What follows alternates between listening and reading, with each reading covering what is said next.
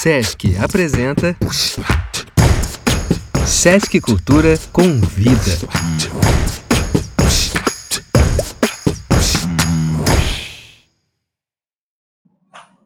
Bom, é, a gente já fez uma pequena apresentação aqui entre a gente, mas é, vamos começar ela de novo.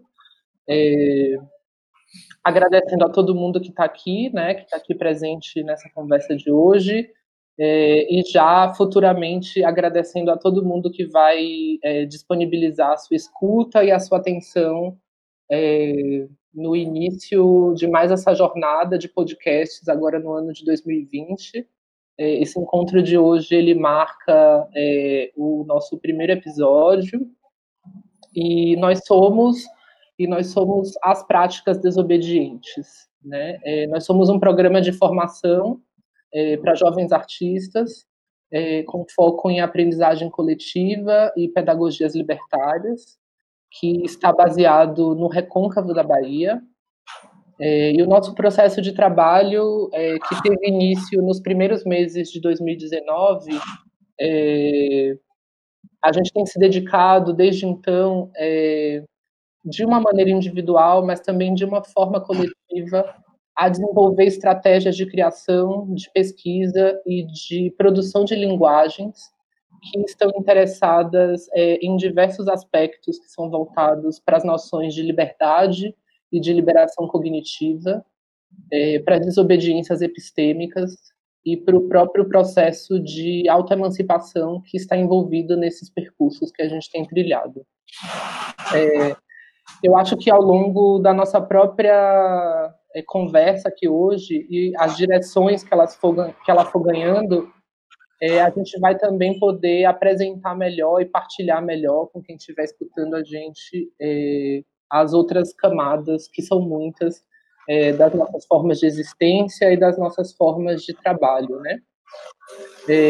Seguindo um pouco essa leva de agradecimentos, é, é, importante também dizer que o nosso encontro de hoje ele vai contar com a presença de Jamile Cazumbá, é, de Michele Nascimento, de Jorge Teles, de Alan da Silva e de Kaique Rodrigues, é, que atuam na formação de 2020 do Práticas Desobedientes como artistas e pesquisadores.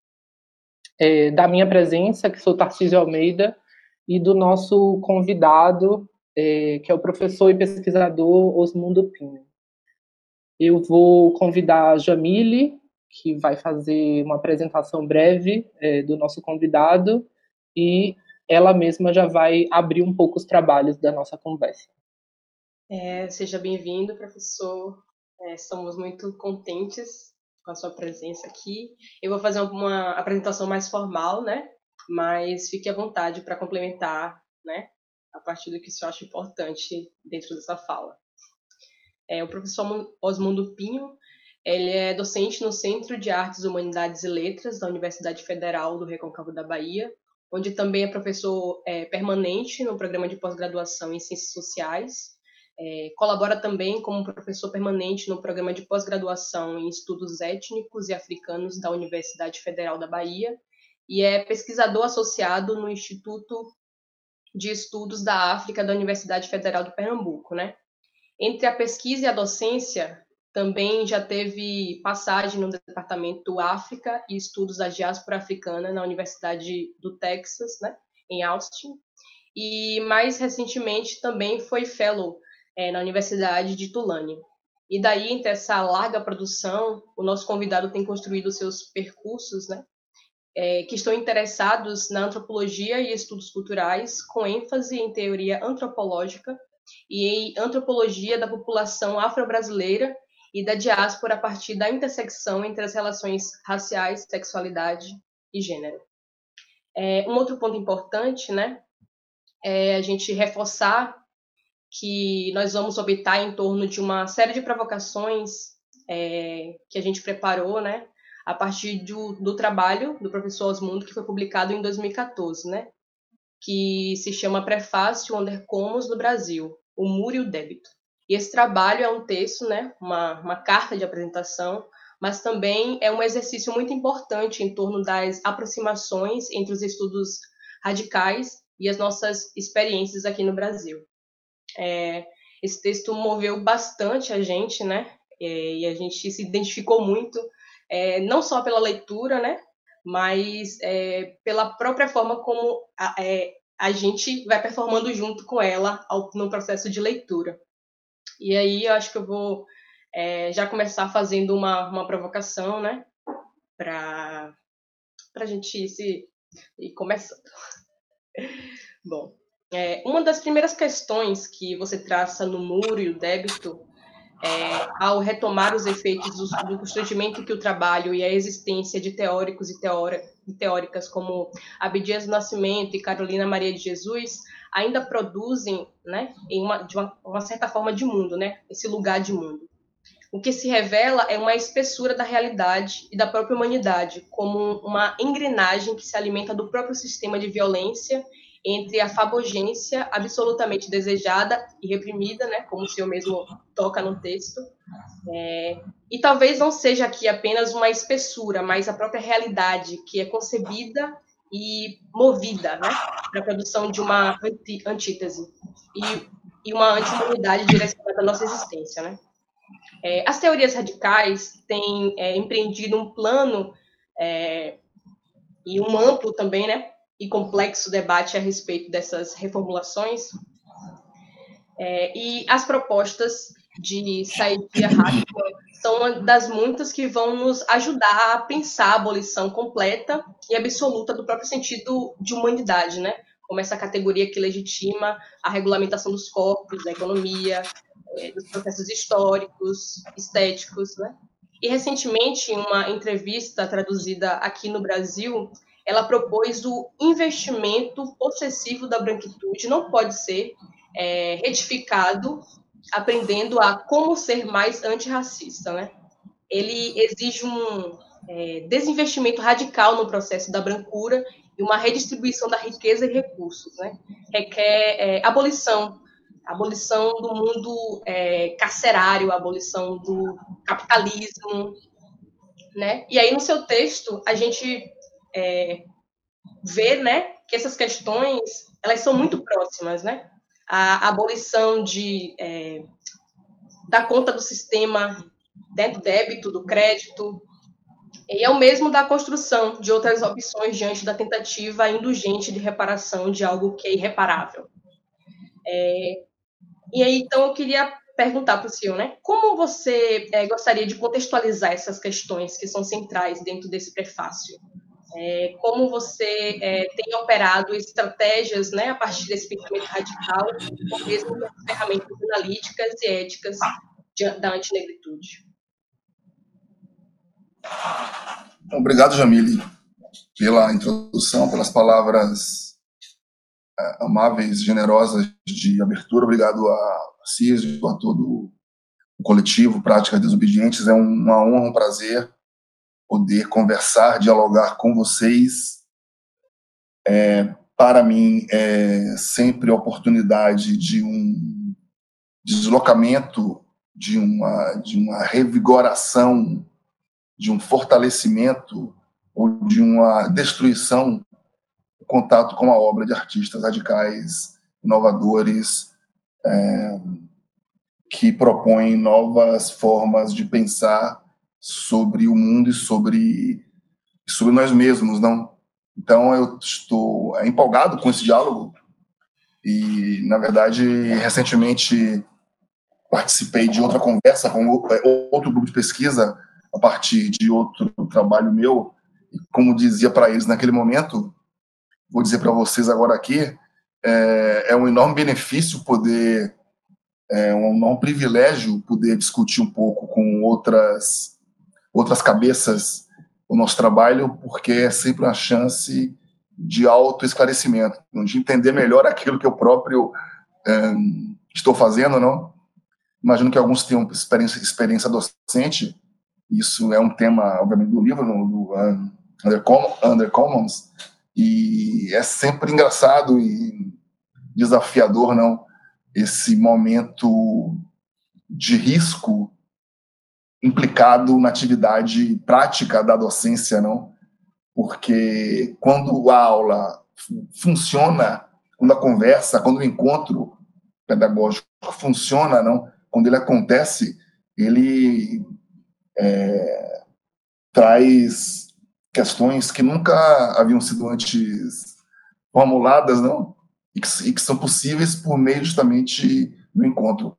Então, não há professor experiente, não há professor experiente que nunca tenha se deparado na sala de aula com uma questão que ele nunca que ele nunca pensou, imaginou. Isso é maravilhoso, na verdade, né? Então foi assim na minha conversa há, uns, há umas semanas atrás e imagino que também vai ser para mim muito é, muito ilustrativo essa nossa conversação. Bom, sobre, sobre o texto, não? É, veja, foi escrito de uma maneira bastante despretensiosa, não? E, eventualmente, acho que talvez um dos aspectos positivos que tenha esse trabalho tão assim, modesto, não, é, tem a ver justamente com, com a liberdade que a despretensão permite, não? Então, no texto, talvez eu me permiti, digamos, eu, eu deixei falar, digamos assim, não, é, vozes, uma, um ponto de vista, ao mesmo tempo mais intuitivo e mais enraizado em minha experiência, em minha, em minha hum, situação, o que eu não faria talvez num artigo acadêmico, não, é, que tivesse outra no âmbito das, da antropologia, por exemplo, brasileira, não certamente eles têm um, é, é, projeta outro tipo de ideal, projeta é, outro, outra, outro modelo de autor, não? E outro modelo da relação entre o autor, o texto e seus leitores, não? E como o Jamile falou, é incrível, maravilhoso ouvi-la dizer que vocês performaram com o texto, não? É, eu acho que isso é possível porque eu me deixei ser um filtro não? Por meio de uma experiência e sensibilidade para a emergência dessas desses pontos, dessas linhas de fuga, não? Abdias, é, Carolina, não? E Satã, que aparecem, que eu esses, essas entidades, não? Que eu convoco, que eu invoco para me ajudar, para me ajudarem a cumprir uma tarefa, não? porque o texto foi é, me foi encomendado para apresentar para um público brasileiro o significado do Undercommons e do capítulo que foi traduzido, que não foi o traduzir, é, que foi traduzido na revista é, Hemisférica, não? Então a minha, o meu, a minha, o meu objetivo, o meu interesse, não, no momento seria construir um tipo de, de digamos, de, de transição, vamos dizer assim, não, que fosse capaz de seduzir um leitor brasileiro, ou mais especificamente afro-brasileiro, não? Porque me pergunta como eu contextualizaria é, o meu esse trabalho, esse prefácio, não? É, e também como talvez eu próprio, quer dizer, como nós próprios pudéssemos contextualizar o trabalho de Mota. Eu diria que dentro da tradição radical negra, não?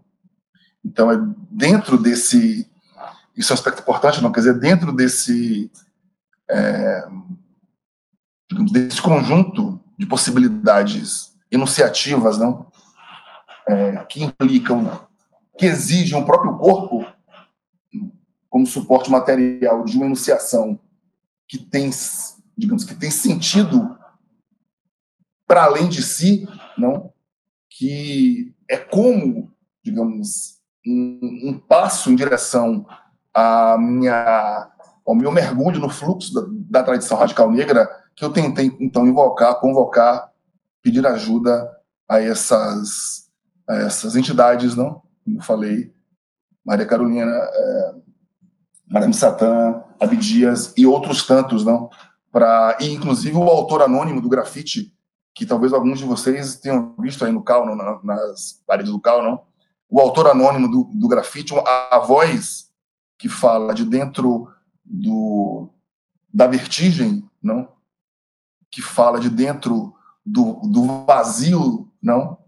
E que, e que é, digamos, incide sobre o aspecto central nesse caso, como é, apontou é, é, é, o Tarcísio, como, restitu... como reparar um dano que é a fundação do sujeito, não?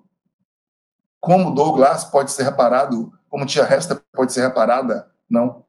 Quando a violência infligida é o espaço por meio do qual o escravo e os seus avatares contemporâneos podem dizer eu sou, não? É...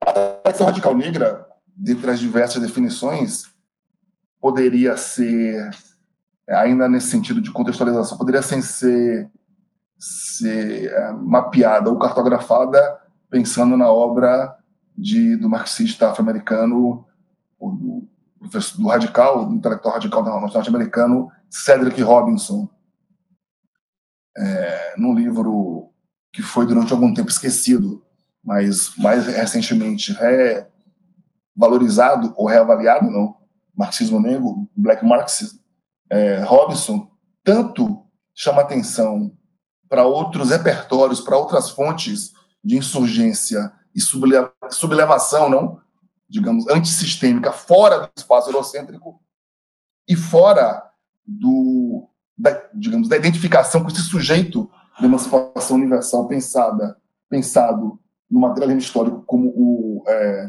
operário, como também, digamos, ou seja, então tanto ele aponta para uma tradição de rebeldia negra, de radicalismo negro, como também critica o marxismo e sua capacidade de, digamos, de um, lidar com um sujeito que historicamente se institui não pela alienação, não, não pela, pela extração de mais trabalho, não, mas pela desumanização completa e total, pela passagem do meio, não, não pela, digamos, pela é, é, digamos, separação dos meios de produção, mas, mas pelo holocausto sacrificial que tornou seres humanos em coisas, não, ou melhor dizendo, em mercadorias, não?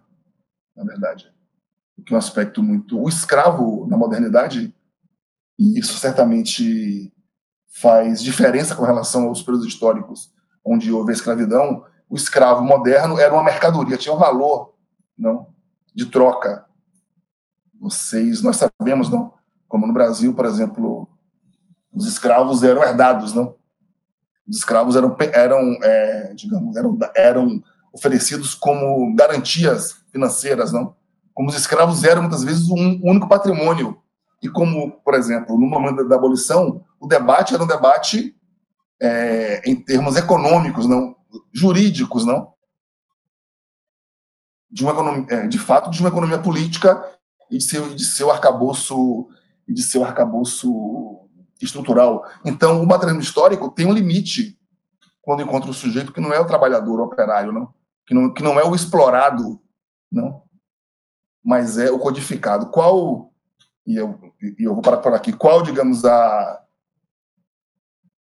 digamos, o, o, o nó da questão, de certa forma, é, e, como, e como vimos, e como a gente conhece um pouco do trabalho do Montenão e de outros autores que há, digamos, a, a espessura, digamos, a densidade ontológica que posiciona o escravo e seus avatares contemporâneos, não? É, ou seja, negros e negras no mundo moderno, esse, essa grade que situa ou localiza o escravo é a grade dizer, é um tema sutil, quer dizer, é, uma, é, um, é, uma, é uma grade que, digamos, que necessita esvaziar necessita, é, digamos, tornar vazio, trocável, a expressão de Hartmann é fungível, não? Que é substituível, na verdade, não? Que é assim negociado. A linguagem por meio do qual o homem livre e o homem escravo se reconhecem, então é, é, é uma linguagem definida por essa, por essa expropriação fundamental, essa dispossessão de, de si mesmo do, do sujeito. Então, observe que há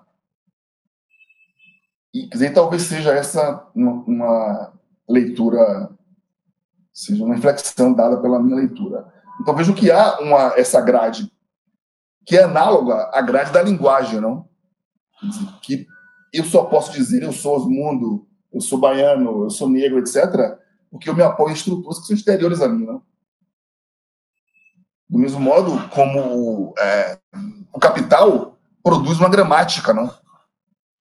Que permite que as coisas e, a, e é o, a, digamos, a, os comentários de Motten sobre é, o, o, ventriloquismo de Marx, não? Coisas que, que conversem entre si, não? Porque são, são trocadas. Então, há uma comunicação, digamos assim, das coisas, não para o que elas são como valor de uso, mas porque elas assumem essa dimensão de um valor de troca. Ora, mas isso não é tudo, não? Porque escravidão moderna, como nenhuma outra, nunca foi apenas econômica, não?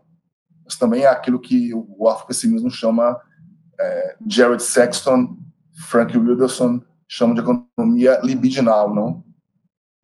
Uma administração de desejo, de prazer, de medo e terror, quer dizer, que, é, que opera como elemento de estabilização para o sujeito branco, não?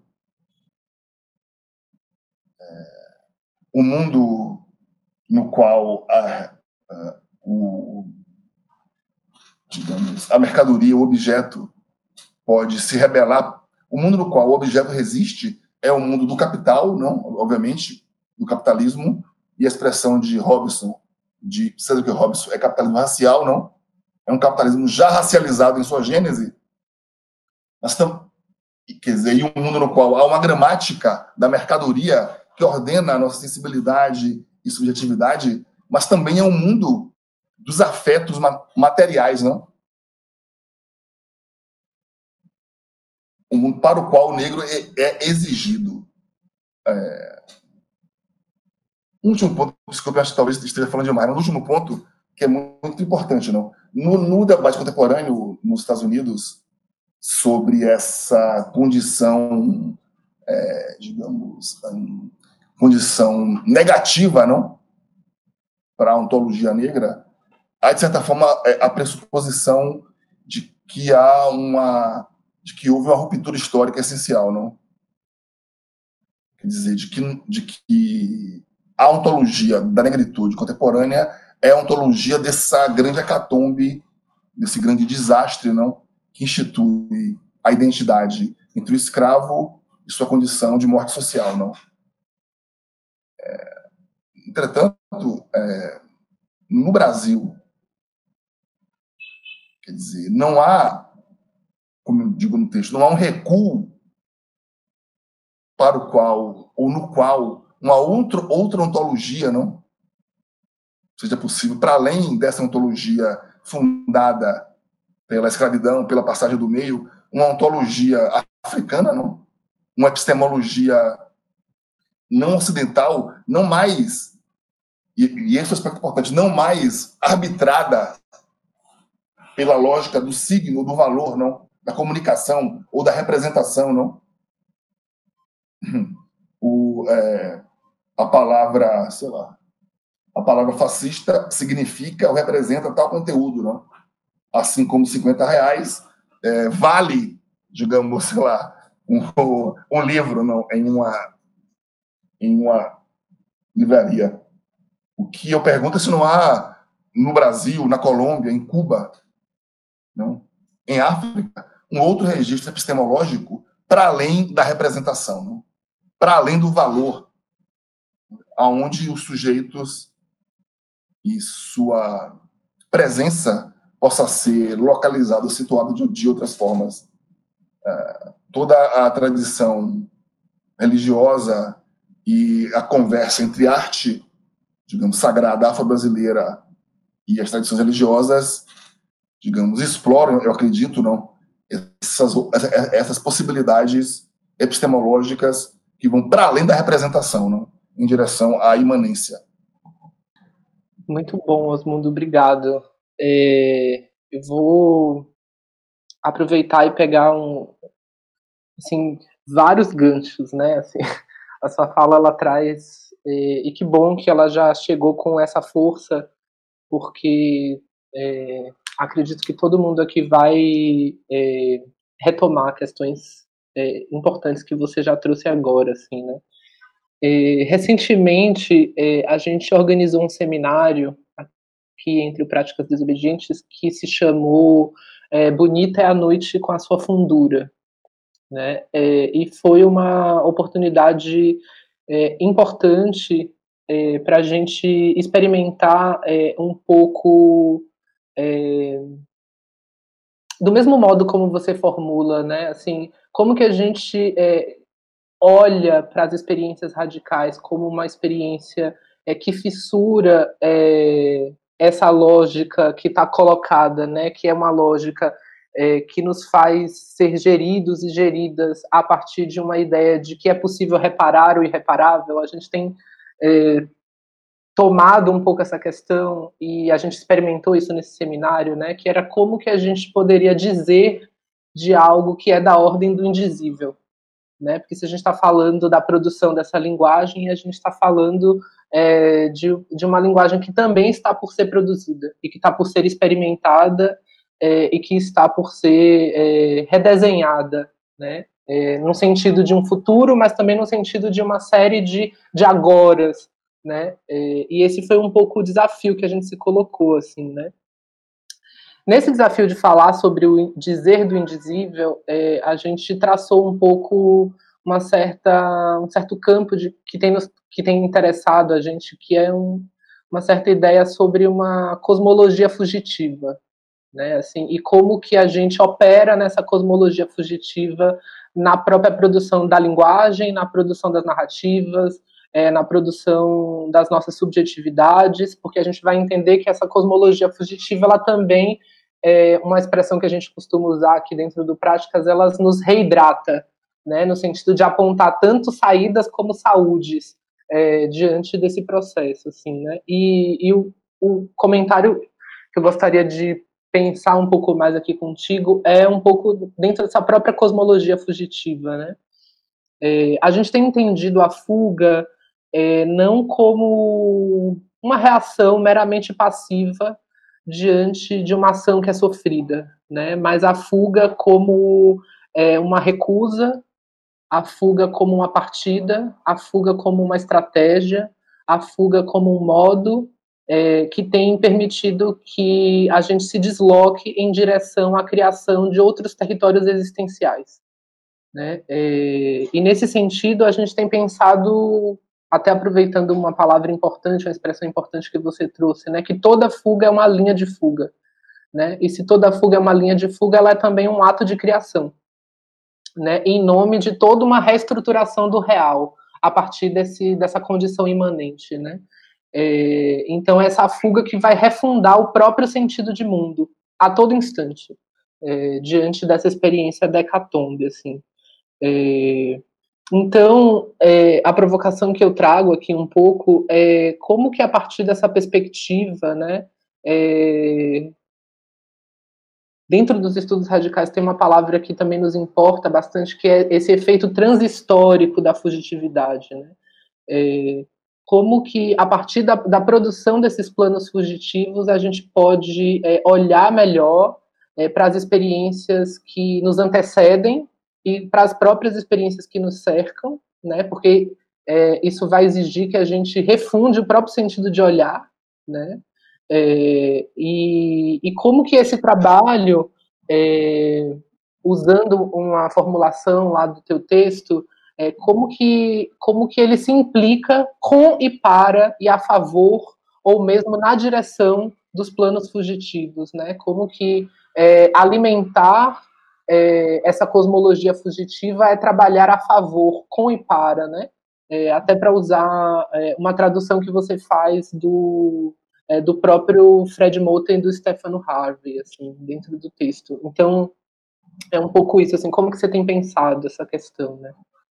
É, bom, interessante. Eu acho que eu, eu não referi um pouco na anteriormente, quando tentava falar um pouco, fazer um pouco uma contextualização é, a minha, a, digamos, a minha relação, a relação de minha trajetória acadêmica, minha pessoal, com o pagode baiano. E, e com suas múltiplas contradições. É, agora, na época do, durante a, a pandemia não, e na flexibilização, você tem visto como a imprensa, de modo muito monótono ou monocórdico, não, é, ins, re, reabilita um léxico, digamos, é, criminológico, raciológico, para condenar o pagode, etc., como vinha fazendo. E é óbvio que é, aglomerações não são recomendáveis em nenhuma circunstância, não. Mas não apenas com relação ao paredão, também com relação a inúmeras outras. Mas é óbvio que o paredão arma uma cena, que é uma, uma categoria que me interessa muito, não? Quer dizer, como a ação dos sujeitos, como a sua mobilização fugitiva, não? Intersticial, é, mandingueira, vamos dizer assim, não? É, proibida, incapturável, não? Digamos, é, produz, digamos, não apenas sentido, mas, mas uma ambiência, um palco no qual o sujeito pode emergir, não? E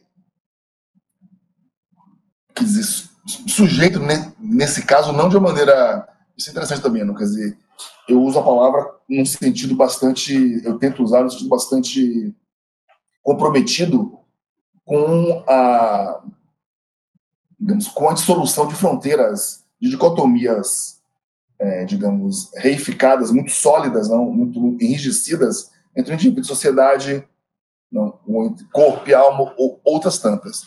Quer dizer, um sujeito não é a fonte e origem de si mesmo. Um sujeito é um ponto de é um é um é um vamos dizer assim, é um lugar onde a gravidade distorce o tempo e o espaço, não? Faz uma um peso, uma, um, um, um, um, nó, uma moça, não? um problema, uma situação. Não? É, muitos autores afro-americanos contemporâneos, não? ligados ao pensamento afro-pessimista, ou mais ou menos próximos a ele, não? insistem nessa identidade da condição negra com a condição escrava. Não? Isso tem a ver com a transhistoricidade que é, você aponta. Não?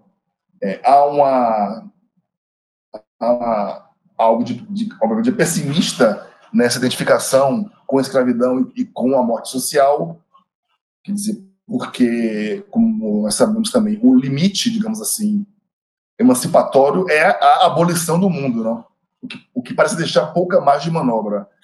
Motten é, e Stephen Harney, eles quer dizer, parecem ao que parece, flexibiliza um pouco essa visão tão pessimista, justamente com a, com a ideia de fugitividade, não de fuga, fugitiveness, como uma, uma forma, uma fórmula de escape, de dissenso, de objeção, não? Quer dizer, uma forma de, de converter a negatividade, digamos, em uma maneira de, digamos, de deslocamento guerrilheiro, não? Porque o ponto com relação digamos, a fugitividade, ou seja, a invenção de sensibilidades, de afetos, de estrutura de sentimento, não, de práticas, de coletivos, de pedagogias, digamos, fugitivas, tem a ver com a resistência à cooptação, não? E o debate então, com relação à universidade, quer dizer, tem a ver com isso, não? A universidade é uma, uma estrutura de cal, de pedra e cal, como diria, como falava, como fala o meu, o meu antigo orientador, não. É uma estrutura física, institucional, de regulamento, dispositivos, sei lá, é, formulário, etc. Mas também abriga nichos, não? Também abriga, digamos, é, rotas de escape, linhas de fuga, não? Que podem ser que são, na verdade, não, que são conquistadas, ocupadas, que são, são digamos, é, rachaduras, como acho que você, Tarcísio, apontou bem, por onde algo escorre, não?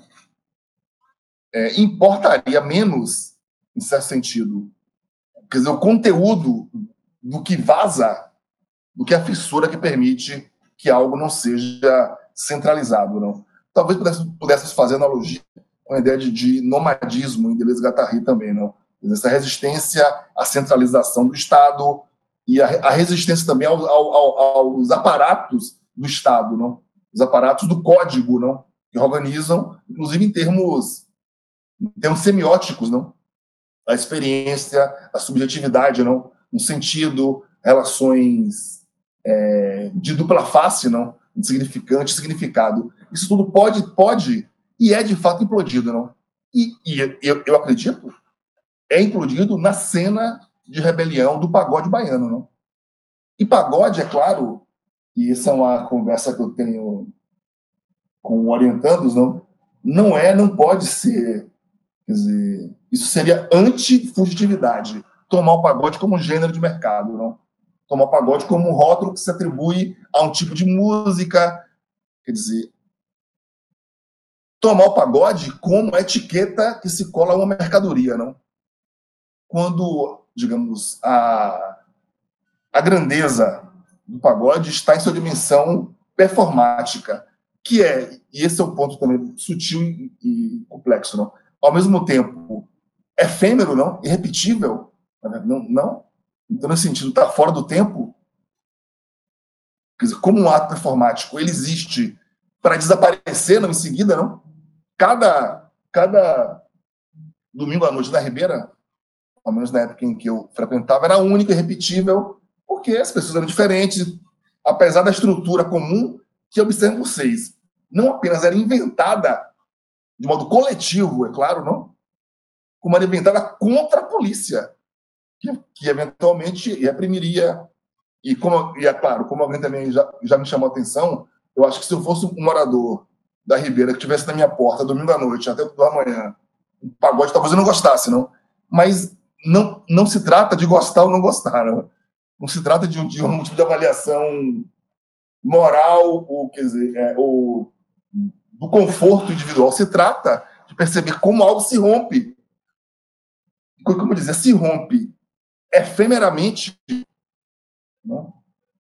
uh, performaticamente, eu, eu, quase diria ritualmente, porque acontece para ser. Acontece para desaparecer. Mas esse desaparecimento produz algo, não? justamente a cena. Como, como essa cena transhistórica. Porque é a mesma cena das batucadas e dos batuques, não? Do desregramento moral, da hipersexualização, da devassidão.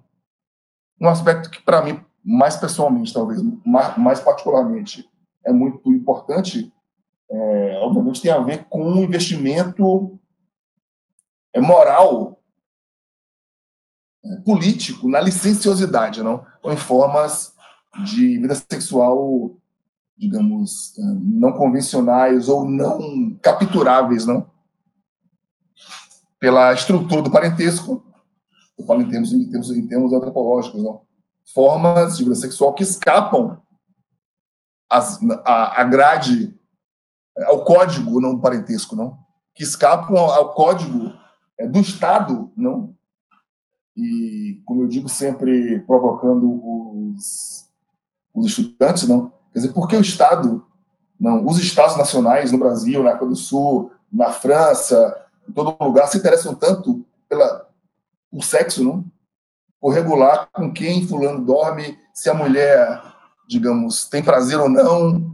Eu, eu, é, eu comento sempre que durante o apartheid na África do Sul existiam leis contra o uso de vibradores por parte das mulheres, não? Quer dizer, por que o Estado se incomoda se a mulher tem ou não tem prazer, prazer solitário, não. Porque, claro, que aí, de certa forma, o dique se rompe também, não? Quando, a, digamos, a relação de prazer com, com, com o meu corpo escapa ao código, não, é, digamos, é, não apenas subverte, não, mas, digamos, nega não, as estruturas do Estado, da língua, da religião, e da raça também, de, de, de uma forma muito, muito, muito significativa, não? É, enfim, no ambiente acadêmico ou universitário, nesse ambiente institucional, práticas e é, fugitivas, não? E com e para os subcomum significam estabelecer outros é, outros, outros canais, digamos assim, não comunicantes, outros vasos de comunicação e outras, outra, outros, é, outros arranjos, é, o, eu quase diria outros organismos, se não soasse um pouco funcionalista, não, mas outras, é, outros, outros conjuntos, não, digamos, móveis.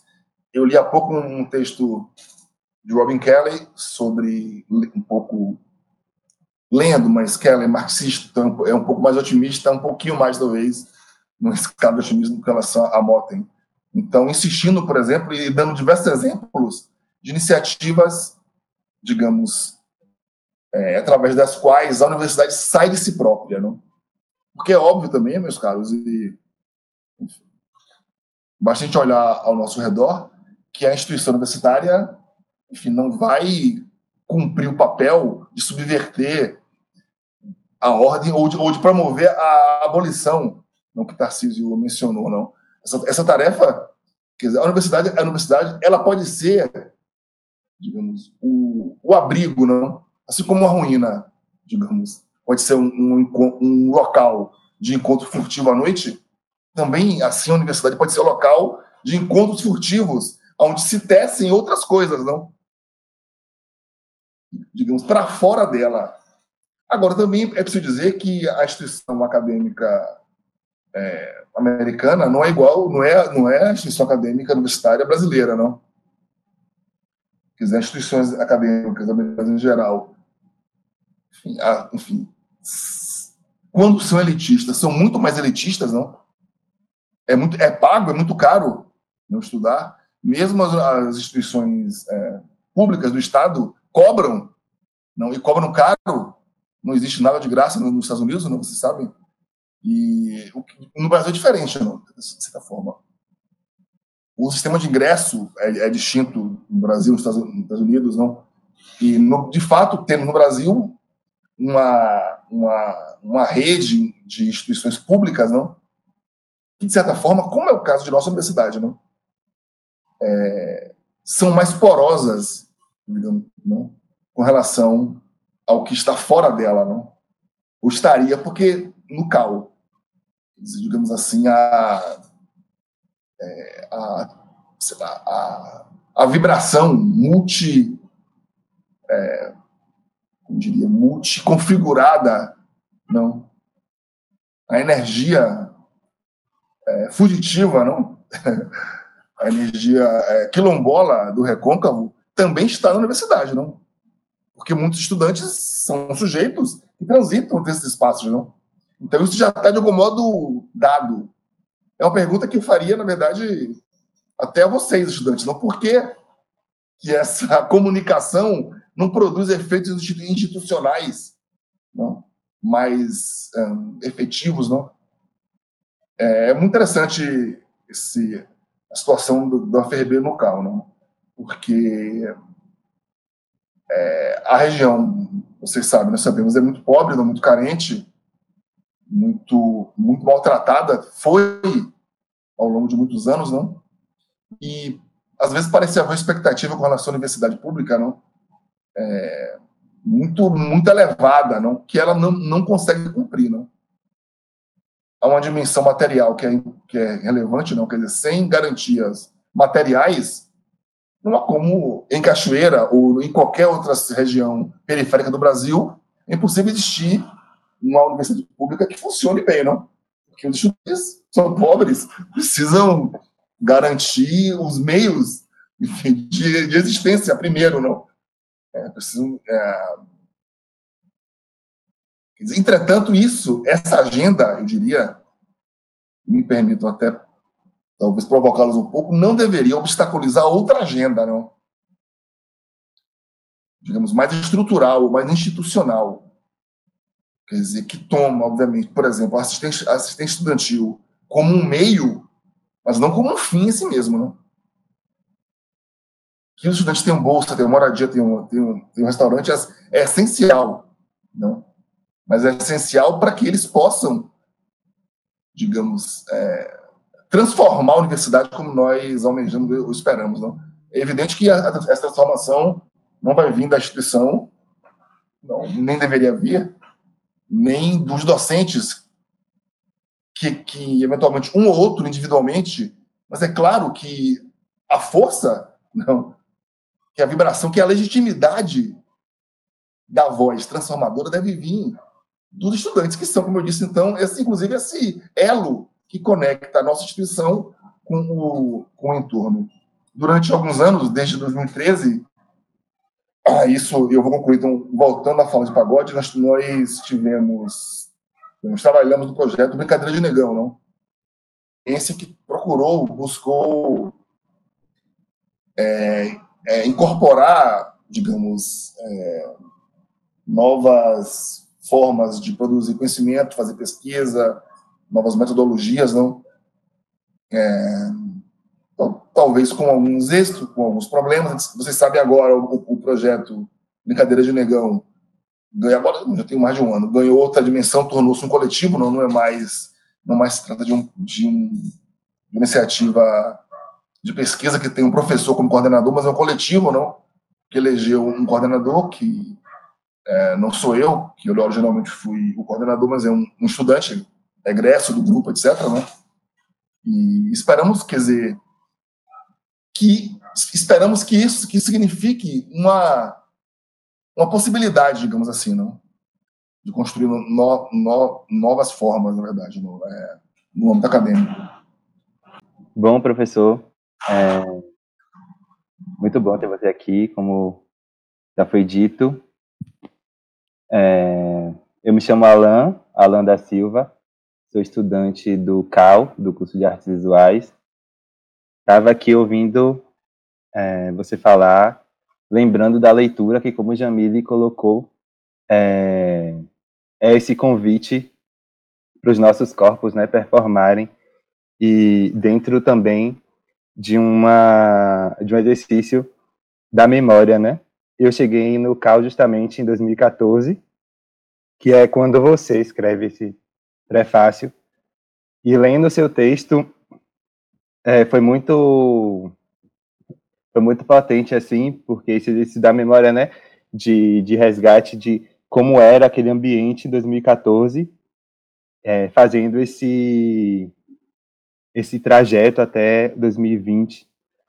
É, eu que vim daqui de Jaguaripe, que é onde eu estou agora, a cidade de onde eu saí para ir para Cachoeira, é, com o meu repertório de um morador de uma cidade é, de 3 mil habitantes, na beira do Rio Jaguaripe, é, chegar na universidade, naquele espaço de disputas, né? E até entender aquele espaço dessa maneira foi um close, né? Eu chamo. É, e aí, como a gente se articula, né? Entendendo também aquele espaço. E aí, nós que estamos lá, é, saindo dessas regiões daqui, né, de diversas regiões do Recôncavo, como a gente vibra naquele lugar, né, essas energias que muitas das vezes o próprio espaço não não consegue conduzir, né?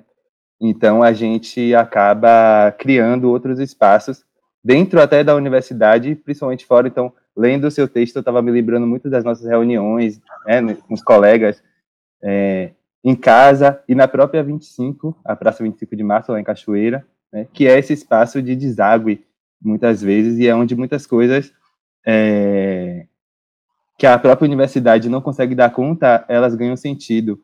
A própria ideia de interdisciplinaridade, né? É, porque eu tenho colegas de diversos cursos e nesses lugares que a gente encontrava, é, que a gente criava, né? Que a gente cria, é, era onde a gente colocava todas as nossas referências ali e ia construindo algo. Muito bem, meu caro. É, interessante. Depois eu vou lhe pedir que fale um pouco mais sobre essas disputas. O que seriam essas disputas? Fiquei curioso de entender melhor de, dizer, do que se trata no, de disputas. É, Quer dizer, veja, é, a tarefa não é simples, não. Quer dizer, e acho que existe um registro, vamos dizer assim, pragmático, institucional, e existe um registro crítico radical. Não? É, no situar, situados num registro é, crítico, radical, temos que reconhecer que o mundo em que vivemos é um mundo transitório e é construído historicamente, arbitrário, quer dizer, é, não, quer dizer, arbitrário no sentido de que não é necessário, digamos assim, não, não teria que ser assim, é assim. E, digamos assim, por mundo, é, entendemos, poderíamos entender um, um horizonte para o qual convergem objetos, categorias, sensibilidades, linguagens, formas, trajetórias, percepções, não? É, um horizonte então, no qual esse, essa pletora de, de entes ganha coerência. Não? Então, esse é o nosso mundo, o mundo do recôncavo da Bahia, não?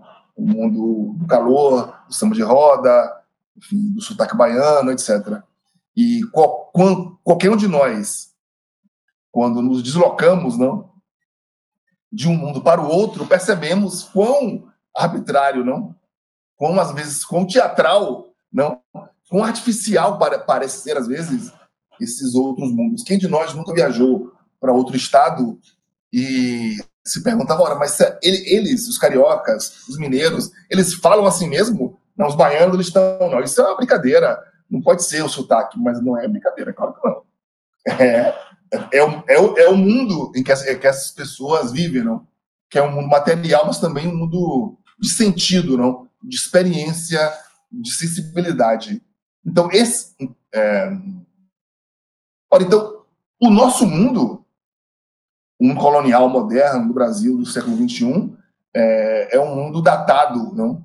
e historicamente construído, arbitrário, ah, digamos, fundado em uma violência originária, não?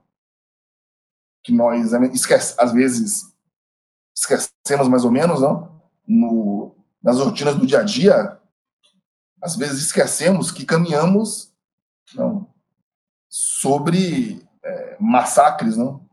sobre extermínios. Não? Alguém que é todo monumento nacional é é um monumento de barbárie, de um genocídio, de um extermínio, não? E a história da, dos Estados Nacionais é, é, é, é, isso, não? A história, a história da língua que falamos, não? É uma história de violência, de exclusão, não, de palmada, de colher quente na boca, não, de proibição das línguas nativas, assim por diante, não? A língua que falamos, a língua, a língua, veja bem, que dá nome ao mundo em que vivemos, não? é fruto dessa violência. Então, é claro que uma crítica radical deve reconhecer isso, não? E, e deve ou pode se colocar ou buscar essa essa buscar uma linha de fuga é, que nos permita ver o absurdo do mundo em que vivemos, não? Esse absurdo é objetivo, isso é importante, não? Quer dizer, não se trata meramente de uma vontade individual, de uma teoria conspiratória, não? Isso tem a ver, muitas vezes, também com o debate racial, não? E quando, muitas vezes, em muitos lugares, quando alguém se levanta e fala do racismo, da exclusão, alguém, uns e outros, se, se sentem ofendidos pessoalmente. Não, mas eu não sou racista, eu sou legal, eu sou bacana, eu tenho amigos, né, etc. Não? Mas a questão não tem a ver com você, com o indivíduo, não. Tem a ver com o mundo tal como ele é instituído, não que, como eu repeti, não, poder, não, dever, não deveria, não poderia ser dessa forma necessariamente. É assim porque um, um curso de eventos não é o, é produz dessa forma. Então, nesse registro, só nos cabe a recusa, não? E isso tem a ver também com a condição da negritude, não? Que também não é uma condição individual, ainda que ela possa ser vivida do ponto de vista subjetivo, é uma condição estrutural, não? E do modo como eu, mais particularmente, como, como eu disse anteriormente, me aproximo desse debate sobre, é, sobre a posicionalidade estrutural do negro no mundo moderno, essa dimensão é, corporal, sexual, paroxística é muito importante, não? Porque eu sei, nós sabemos como a moralidade, não? a sexualidade foi uma arma na desumanização do homem negro, da mulher negra. Né? É, e entendo quem tem outras entradas no debate, não? Entradas que, entradas que eventualmente, para mim mesmo, parecem às vezes um pouco conformistas, é, mas entendo, mas não é um pouco a minha entrada. Não. A minha entrada busca, então, valorizar, digamos, o modo como, é, no porão, não, como na cela, no gueto, não, como nas condições de abjeção, é, a, a chama do novo, quer dizer, e observe, meus caros, e como nessa condição, na extremidade da experiência moderna racializada, é possível vislumbrar outro mundo, não? Como tem sido, não? E, então, quer dizer, então, acho que há esse, esse, esse pano de fundo mais denso. Mas há um, um registro pragmático institucional, não? Que quer dizer o quê? As pessoas querem viver a sua vida, não? de modo geral, o que é também legítimo, é claro. Eu quero, eu procuro na universidade, o CAL, eu quero um diploma para arrumar um emprego e ter uma vida melhor, ter uma, uma esposa, uma família, filhos, um cachorro, um boy, o que seja, que esteja nos meus, nos, nos meus planos, digamos assim, não? E, então, isso também é legítimo. E isso coloca para a instituição universitária um, não, pior, coloca para intelectuais ou acadêmicos ou estudantes radicais um grande, um grande problema, não, é claro. Não? Em como em, em como traçar uma trajetória entre o reconhecimento da arbitrariedade, da violência do mundo em que vivemos, não? E, a, e, uma, e, uma, e um desejo legítimo de viver a própria vida, digamos assim, não? que tem é, os sujeitos. É, eu acho que Na verdade, essa é uma convicção minha antiga, inclusive, né, anterior até a minha, a minha, meu, meu ingresso na FRB, que a aposta na invenção, a aposta em, digamos, em, em a, o investimento nesses canais de comunicação, tirar a universidade dos seus muros, não? Abolir os limites entre, digamos, entre o conhecimento objetivo e a experiência vivida, não? Abolir o limite entre uma prática desinteressada ou neutra e o engajamento emancipatório com o sujeito seria o caminho, inclusive, para produzir um tipo de, de conhecimento, ou vou, vou usar uma, uma linguagem um pouco cafajeste, um produto que teria grande, grande relevância, não? É, mais do que emular, imitar, imitar, emular os padrões hegemônicos das instituições centrais, que nós nunca, nunca faremos. Não. Nunca, nunca, nós nunca seremos no CAL, nunca seremos a USP, é claro. Não.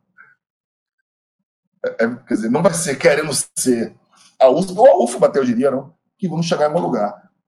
Mas, como eu disse, isso não é simples, não? porque precisamos oferecer. Bom, é, ao, bom, porque precisamos oferecer aos estudantes, aos egressos, um diploma que tenha, vejo vocês, valor de mercado, não? Que, que tem um significado. É uma cédula quase, não? um ticket, não um diploma. O, nosso, o, o ticket que nós damos aos estudantes tem que ter não algum, porque há esse registro do dia a dia cotidiano, que as pessoas precisam, não. É...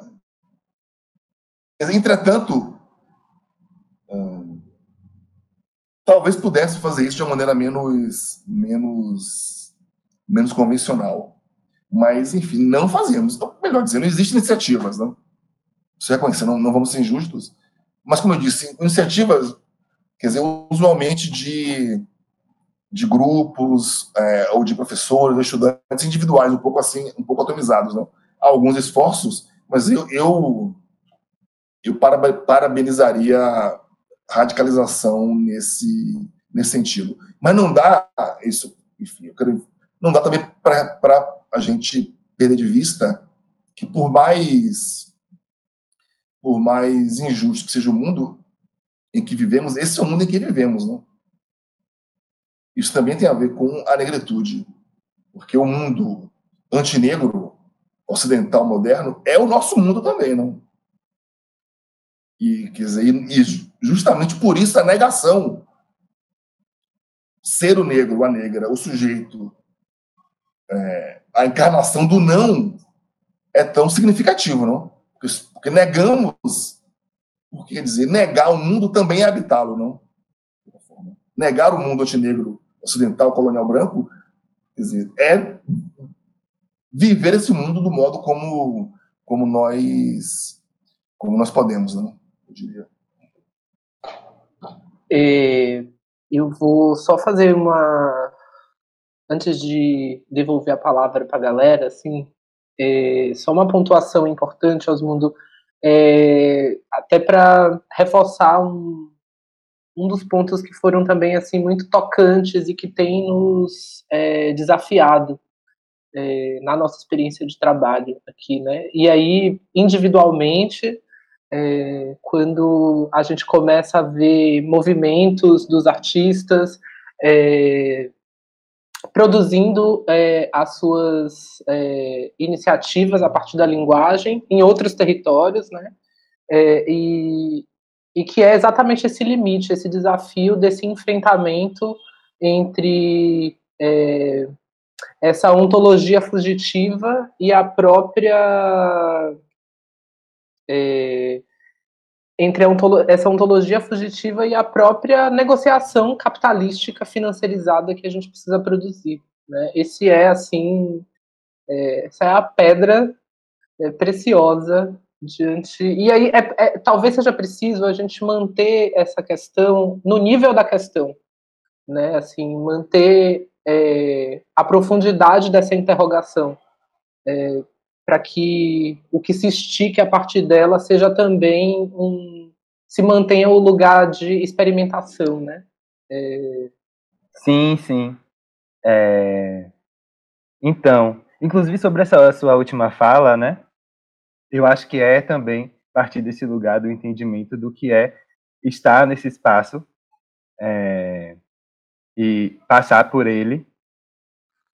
É, no meu caso, e no caso aqui, né, da maioria dos colegas, você imagine que somos estudantes de artes visuais no Recôncavo da Bahia, na Bahia, no Nordeste do Brasil, né? E a gente sabia que a gente tinha essa demanda é, do ticket a gente precisa pagar nossas contas, afinal de contas, essa é uma das nossas preocupações.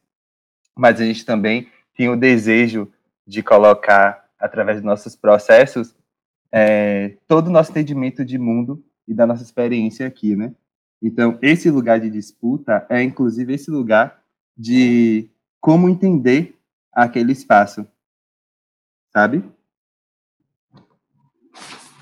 Olá, professor. Como já foi dito, é um prazer, né, ter você aqui.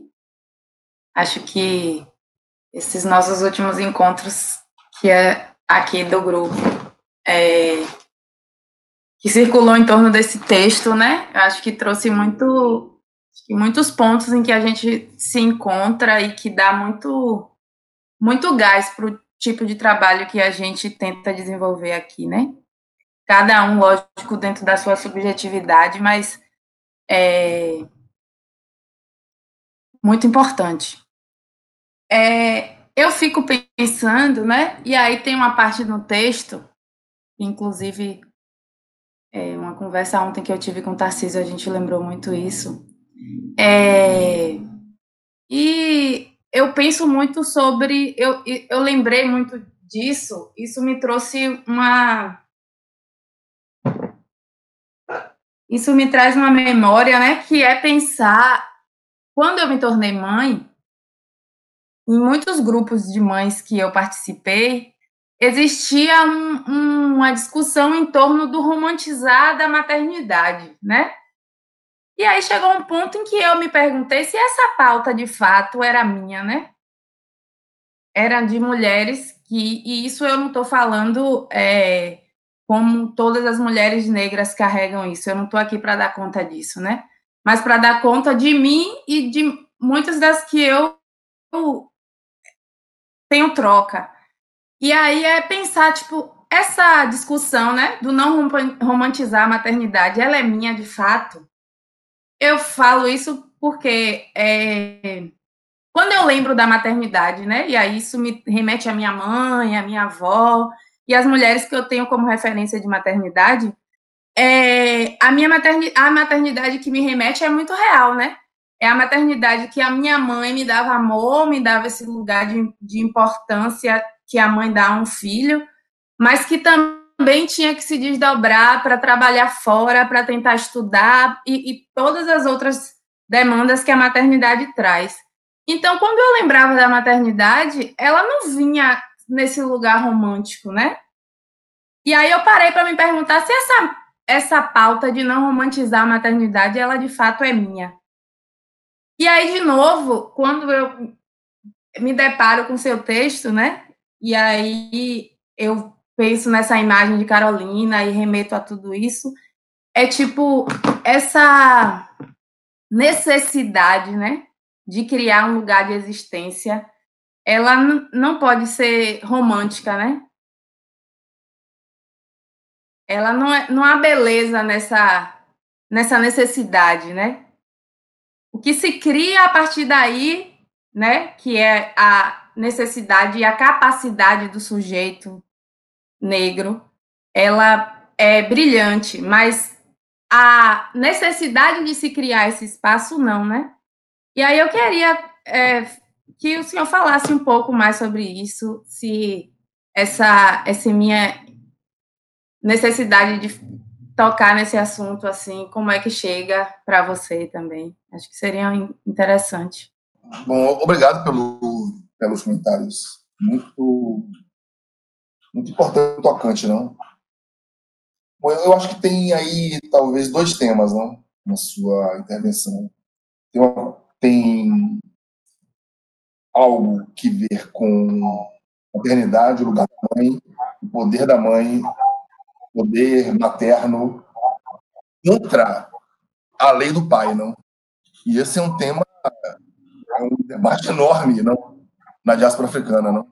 Quer dizer, qual o significado de, é, de famílias nucleadas? É, um dos livros que, dos muitos livros que eu quero ler ainda é o livro da Oyoroki Oyewumi, essa socióloga nigeriana, um trabalho importante sobre os limites do gênero em África. É o livro dela sobre maternidade, né? sobre o significado político das mães, assim, sociológico, político, só das mães no contexto nigeriano. Né? É um, algo um pouco negligenciado, inclusive, inclusive porque tomado desde esse ponto de vista de uma ideologia da domesticidade eurocêntrica, não? A mãe como rainha do lar, não? Mas a mãe é outras coisas, não? Como a própria é, Euron que eu desenvolve de modo muito brilhante, fora desse das tradições é, eurocêntricas europeias, não? Fora do registro branco, é, digamos, um, mono, monogâmico, hetero, heterossexista, etc. Há um digamos, a, um, a uma dimensão da maternidade que em África e nos povos africanos na diáspora negligenciada, não que é um lugar de força, de luta, não que é um lugar de transmissão de conhecimento, digamos, observe, é, fora ou contra o poder patriarcal, inclusive, não? É, do ponto de vista do mundo é, tal como conhecemos, da ordem objetivada da vida social, uma família sem um pai é uma família na qual falta alguma coisa, não? É, mas isso só é assim porque tomamos como parâmetro um modelo patriarcal né, hetero, hetero é, normativo, é, monogâmico, não? E, e um, do casamento é, civil burguês, não?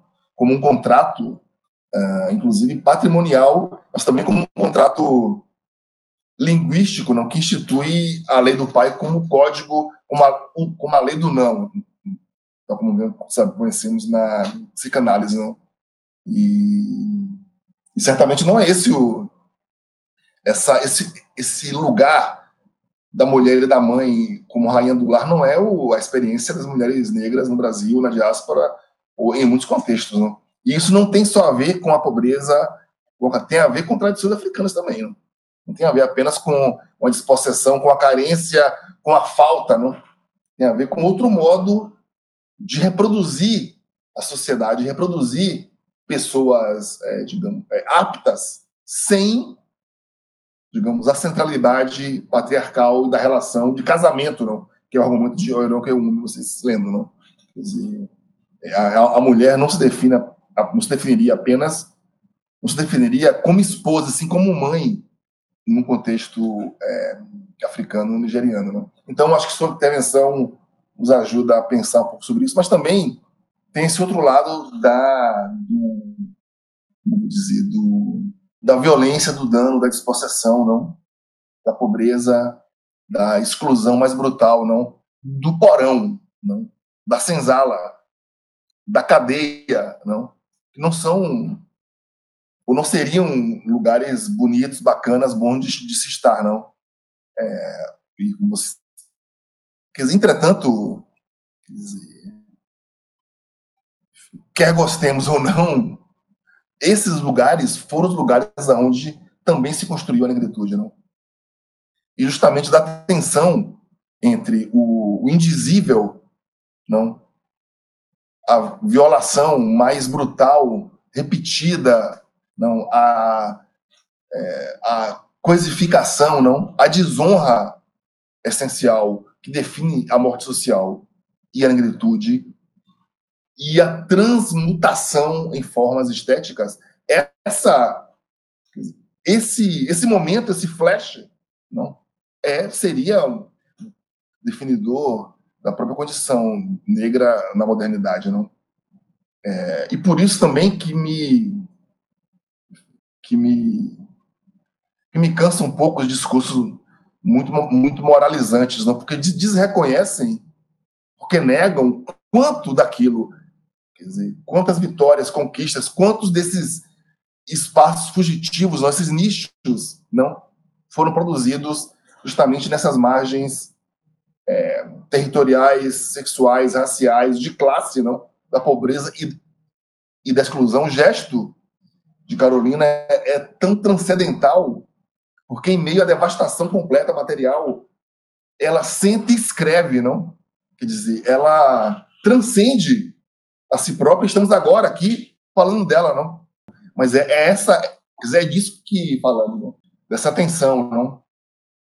Entre o, quer dizer, o brilho de um sujeito que transforma a si próprio e as condições mais mais brutais. Há uma suspensão, uma tensão, não que importaria, digamos, digamos reconhecer. Num, numa vertente mais pessimista, essa tensão é irresolvível digamos, e a tarefa é, política é levá-la até o seu limite, não? Ou, ou gerenciá-la até o seu limite. Uma versão menos pessimista, há espaço para reinventar a vida e a alegria, não? Ainda que sob, sob essas condições tão, tão difíceis, não? E é, vocês lembram também que eu, que eu faço referência àquele episódio que o Madame, que Madame Satã conta na entrevista, não? Quer dizer, também de um limite da dispossessão mais completa. Ora, a dispossessão nas prisões certamente não chegam perto do que, do que significou a escravidão, não? E a desonra essencial da, da escravidão. É um tema bastante difícil, no Brasil principalmente, talvez. Um, quiser reconhecer é, ou, ou, interrogar a escravidão não? Em, sua, em sua permanência, não? em sua transhistoricidade, em sua marca de origem, digamos, definidora, não? É... Boa noite, professor. Eu me chamo Kaique. Eu também sou de artes visuais também. Sou natural de Camamu. É... Eu tô aqui totalmente irradiado aqui com as coisas que o senhor tá falando. Até me perdi assim, um pouco do que eu tinha preparado para falar. Mas enfim, né? o texto, como a galera estava falando, né, ficou durante muito tempo martelando nas nossas cabeças. Eu acho que para todo mundo, até depois mesmo das nossas reuniões, ele continuava em certos tópicos, principalmente.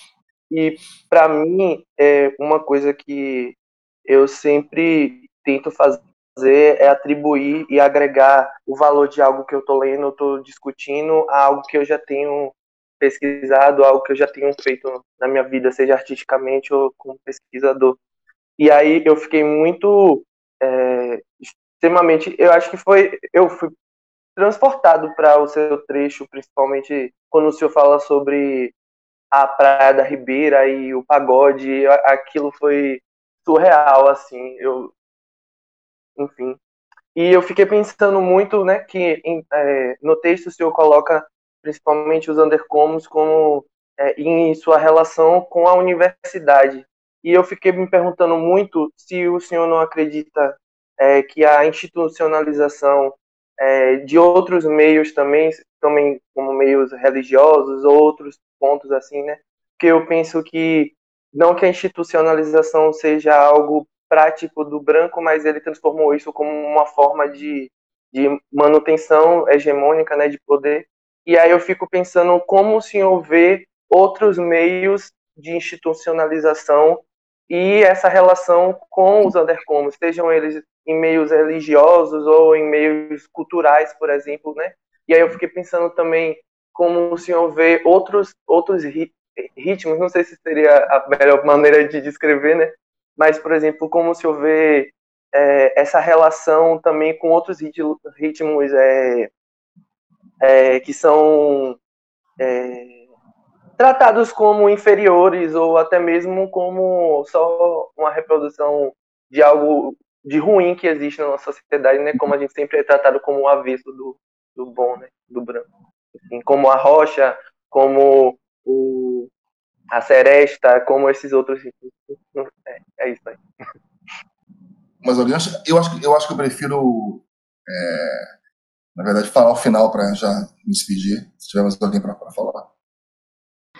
É, eu vou fazer uma fala, na verdade, muito breve, né? É, uma retomada do mais ou menos do que o Alan falou, né?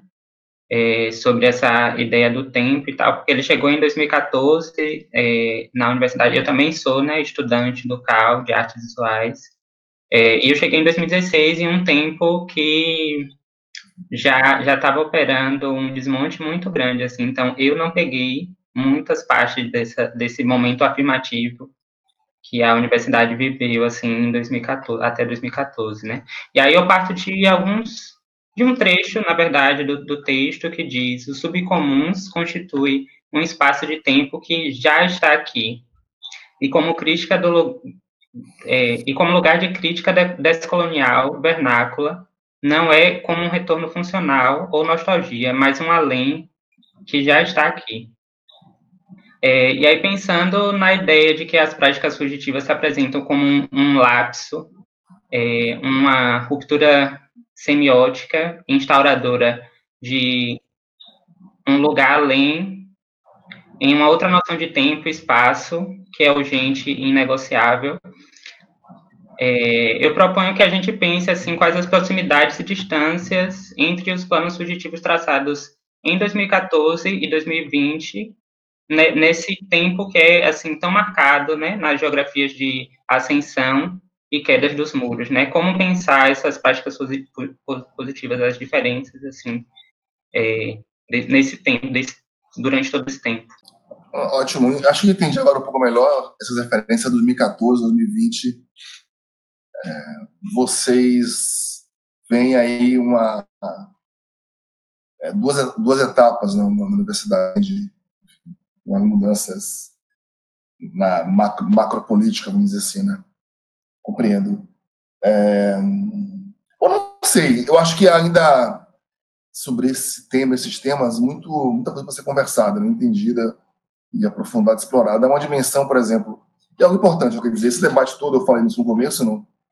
mas é, esse debate, enfim, ele surgiu, ele se localiza, ele interage com o ambiente acadêmico, intelectual norte-americano, não? Eu acho importante, eu acho que o debate é importante, os autores são são instigantes, são provocativos, são sofisticados, são densos, os autores fazem parte de nossa história também, é, como vozes da diáspora africana, mas eu acho que nós temos é, é, nós temos também constituído possibilidades de, digamos assim, de, de, de, de implosão de, de, velhos modelos formais, conceituais, é, interpretativos também, que dialogam com essa experiência da diáspora norte-americana, porque há um, digamos, há uma, há uma, há uma oferta, há um repertório crítico disponível nesse ambiente americano que a gente pode usar, claro, como, como não como qualquer outro no repertório, mas também acho que, é, que há muito que, digamos, que desenvolver em conexão com as experiências é, locais, digamos assim, que nós temos, não? Então, por exemplo, há uma, um aspecto interessante é, sobre, sobre temporalidade, não, transcendência, sobre que tem a ver por, com a etnografia, digamos assim, do negro fugido, não? E o Monilson Pinto, se eu errar o nome dele, me corrija, por favor, não. Eu acho que a pessoa mais, é a referência mais conhecida, a pessoa que conhece talvez melhor não, a, o, é, o fugido, não?